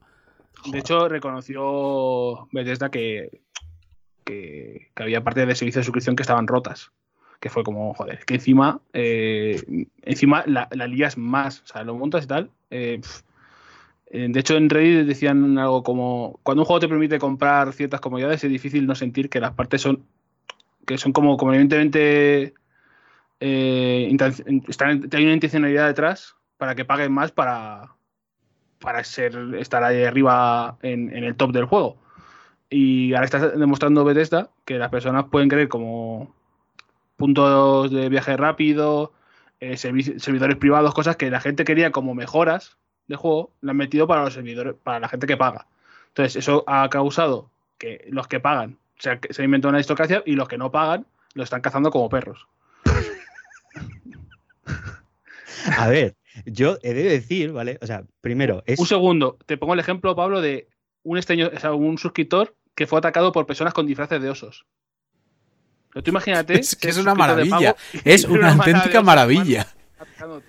Es que, o sea, a ver. Eh, yo creo que aquí Todd Howard y sus compinches no han sido plenamente conscientes de la que estaban liando, pero a la vez, pero a la vez, tampoco eran plenamente conscientes de, la que, de que lo que iban a liar está totalmente on point con el lore del Fallout. Sí, claro, pero joder, no lo haces por la narrativa, lo haces por. no, no, no, pero claro, claro, como decía José, aquí han creado una narrativa emergente de gente que tiene pasta gente a la que van cazando los que no tienen pasta. Es que me parece increíble. O sea, lo digo muy en serio. O sea, van los millonetis del yermo por ahí, marcados además, y van los otros y los cazan. Es que a mí me parece acojonante. Yo estoy, estoy por, por volver a jugar a esto porque jugué la semana de lanzamiento, pero me quiero volver a meter. No voy a gastarme el dinero, evidentemente. Ah, o a engancharme. Esto tengo que investigarlo, a ver si hay canales de streaming de esto. A, ver si sí. Claro, tiene que haber esto. esto tiene que existir. Hay un señor, por ejemplo, que hace de NPC, entre comillas, porque no existen los NPCs, hace de NPC doctor, no se ha hecho ni el tutorial y está a la puerta del inicio del juego y hace de médico para la gente. Sea, No, no, ahí- pero, pero yo lo que quiero es encontrar Sí, al de- a, a los que salen de caza, a la purga, a la purga de Fallout. Eh, uno de los aris- aristócratas ha dicho a, a Polygon que esta gente antisuscripción es muy tóxica. es, que, es que- es que son los box de, de los videojuegos. Eh, tanto que los jugadores no podemos ni siquiera hablar de eh, los servidores privados y los bonus que vienen con la suscripción sin que nos insulten o que nos griten. Lo que empezó como una broma se ha, convertido como en un espacio de seguro para ellos en sus servidores privados donde pueden discutir cosas eh, de la suscripción de Fallout First sin ser atacados. La torre está donde te subes para explotar la ciudad en Fallout 3, la torre, Sí. ahí están, ahí están todos ahora mismo. No, pa- Es iba una, a mara- decir pa' es qué una es, pero auténtica bueno, maravilla. alguno piensa que, que es spoiler. Que, que en Fallout First, Safety Second. O sea, me parece increíble. Eh, bueno, eh, fantástico Fallout 76. Eh, Todd, no sé en dónde está metiendo la cabeza. eh, se la está liando él solo de una forma loca. Me Pero- el desastre más, más Beth- maravilloso de la historia de los videojuegos. Bethesda va sí, desde la parte desarrolladora va a lo loco ya ahora mismo. ¿eh? O sea, eh, tiene que haber gente ca- cagada con los siguientes eh, con los siguientes lanzamientos. Porque ya se sospecha, ya la gente tiene miedo de qué va a pasar con los con los próximos lanzamientos de Bethesda. Yo me los imagino corriendo de un sitio para otro, pero, pero como pollo sin cabeza, ¿eh? O sea. Atiende, Pablo. Atiende. Manitas de plata en Telegram nos escribe. Si aún estáis grabando, por favor, transmitid este mensaje. Lo leo crudo, sin adulterar, ¿eh? Mientras que, bueno, está, está terminando de escribirlo. He visto, pero no, o sea, pero no- Está, está terminando de escribir, es largo, ¿eh? Pero bueno, no, vale. Me cago en los muertos pisados del que no haya ido a votar, que nos comen los fachas. Nos envía manitas de plata. Y un gracias. Vale, Roberto, ya esto está. va a salir el lunes cuando ya tengamos la mierda encima. Bueno, pero ya tampoco iban a ir ahora mismo la gente. Eh, pues ya estaría el, el pescado de, de las noticias. Hay unas movidas con Ubisoft y las ventas que te quería meter, pero tampoco tal. Así que voy a pasar directamente a enviarte un mensaje, Pablo. Es, es, es grave, ¿vale? Es grave. Te voy, te voy advirtiendo de lo que el mail que nos han enviado es grave. Lo tenía guardado por algo y me he dado cuenta al leerlo de que es grave, pero pero como envío. grave. a ver, grave te lo puedo pasar, pero va a ser grave. Madre mía. Enviar a Mr. Worldwide. Pam, ya está, ya tienes. Geray nos envía una historia real a Juan Pablo arroba sobre 10 punto com. A ver. Sí, enciéndete, Pite, te hace falta. Solo me he leído la primera línea, ¿eh? que conste. Sí, sí. Jerai. Pone mi historia en mi querida residencia. Por Jerai. Saludos, 8 sobre 10 Network. Como siempre, antes de contar nada, quiero recordaros que sois unos cracks y que hacéis que mis viajes largos se hagan más amenos, si os quiere. Emoji de beso, no de corazón. Bueno, no sé, parece. No sé. Uno de los dos es. Un corazón. Bien, desde que contáis las anécdotas de los oyentes, me he dado cuenta que tenéis una especial inclinación hacia las historias con fluidos corporales de por medio. Cuidado, nosotros no, los oyentes. Los yo no tengo ninguna inclinación. Ah, a mí, mira. Pues preparaos. Esto comienza en mi primer año de carrera que tuve que hacer en Valladolid, ya que en Donosti la nota estaba muy alta. Ah, pájaro. Te fuiste a Valladolid, ¿eh? Esta historia me la han contado algunos, ¿eh? De cuando yo estudiaba en la universidad. Te fuiste a Valladolid porque estaba lejos. Hmm. Eh, Hace- que- Hacer un poco la vida trápala.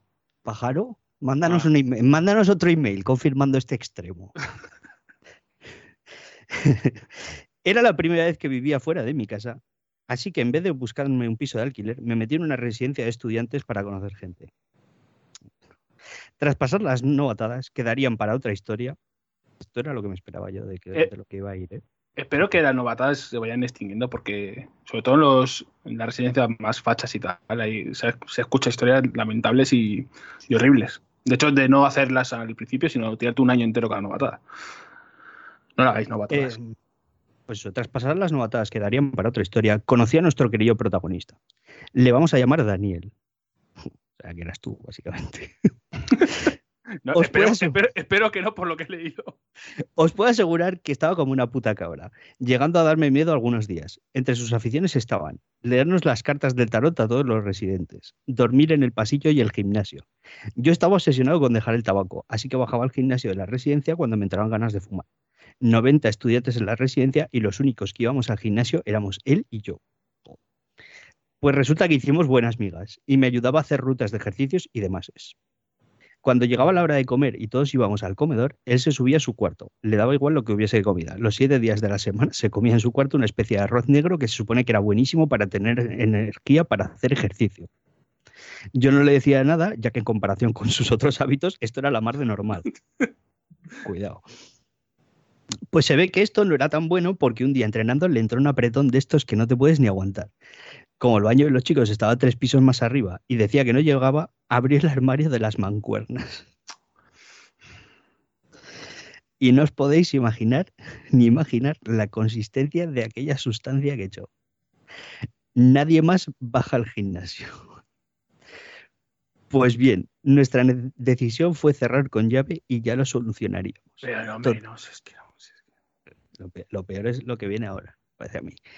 Total, que lo fuimos dejando y al final estuvo ahí fermentando durante dos meses.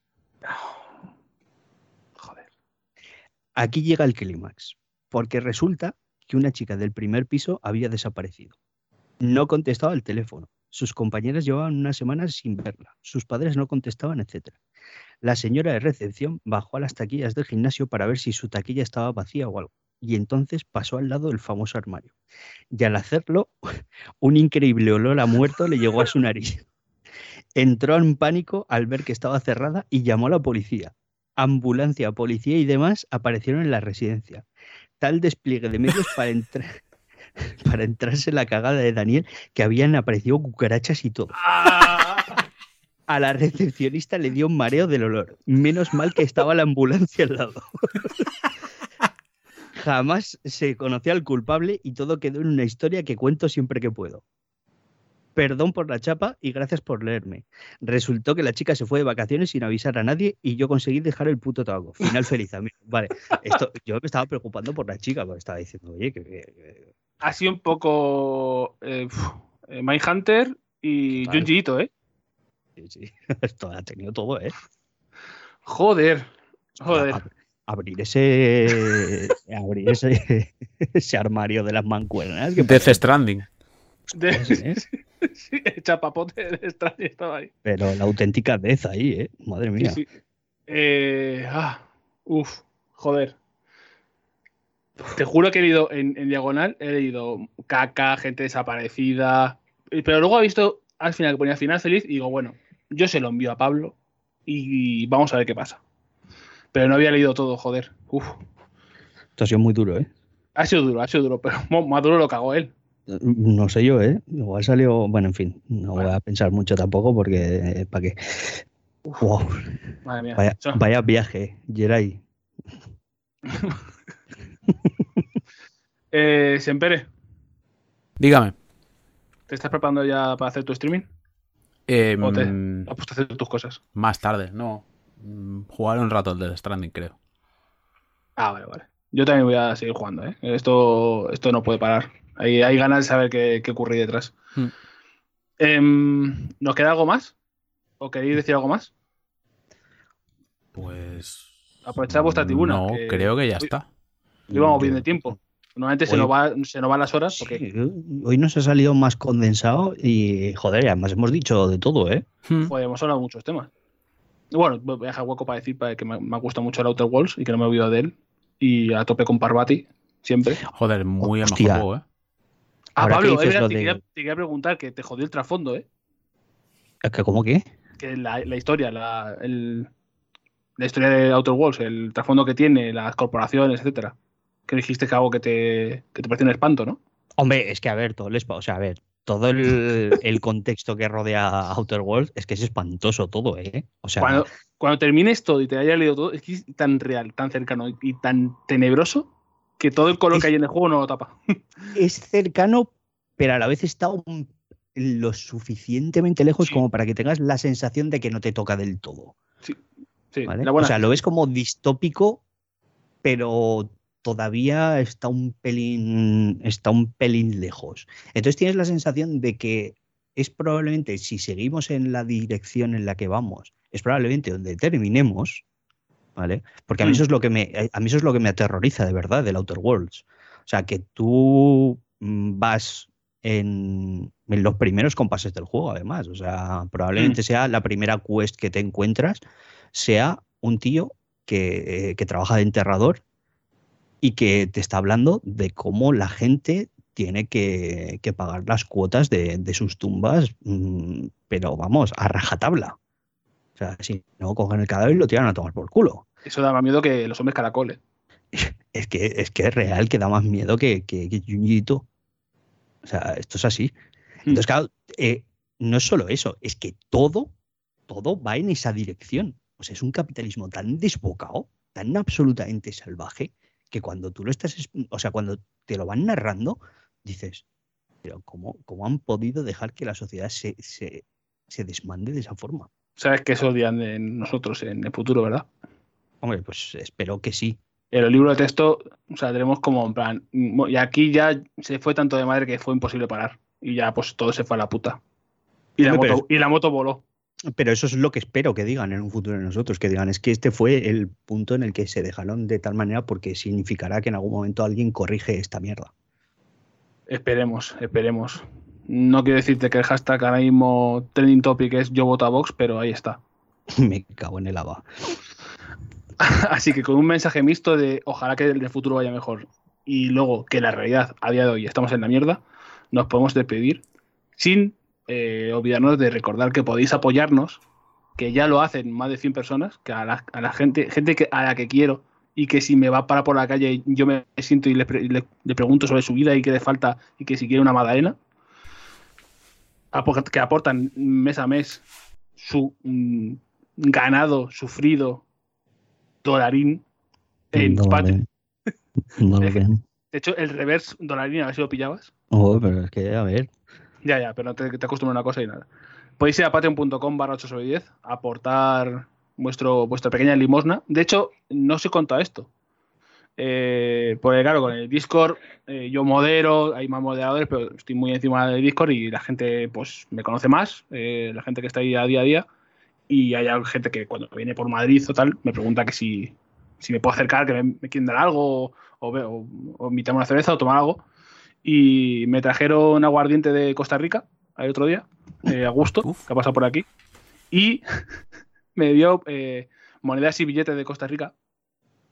Y dije, hostias, es que me está dando limón. O sea, en el momento que estaba yo en la calle, estaba con mi chaqueta recibiendo dinero por, por nuestra labor o por el cariño que me pudiese tener, dije, me está dando limosna, cabrón.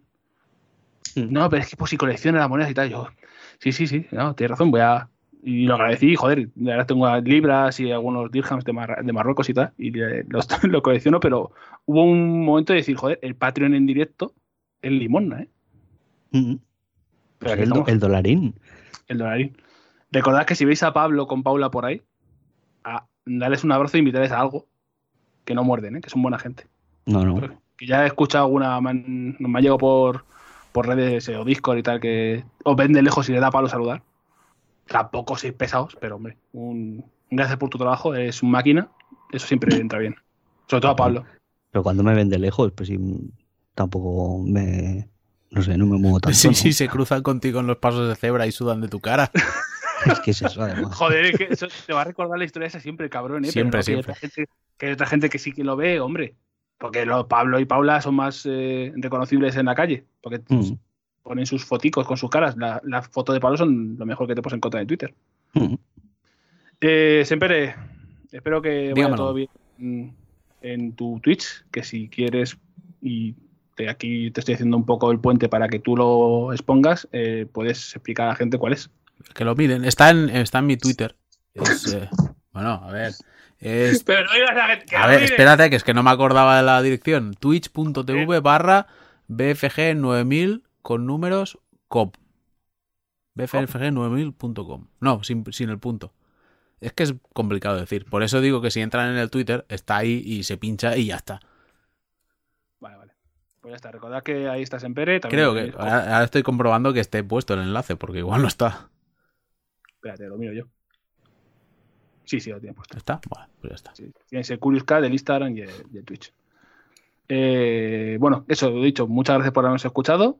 Eh, nos vemos en el próximo programa. Tenemos. sí, creo que es en el siguiente donde pueda haber ya especial, si no, para el siguiente. Pero vamos, toca que haya una ola de odio otra vez hacia nosotros. Ya cíclicamente la liamos y creo que el ciclo está cerca de volver a cumplirse. Y Casualmente, cuando va a volver Roberto? Casualmente, o sea, no se, no se podía saber. No se podía saber realmente. Mm, Os podemos decir que Roberto vuelve bien, parece que está entero. No le ha nuqueado a nadie, ni le han asaltado un mono en Japón, ni nada, está bien. Así que en el próximo programa eh, veréis de lo que os estoy hablando. Muchas gracias por estar ahí y nos vemos pronto. Hasta luego. Adiós. Adiós.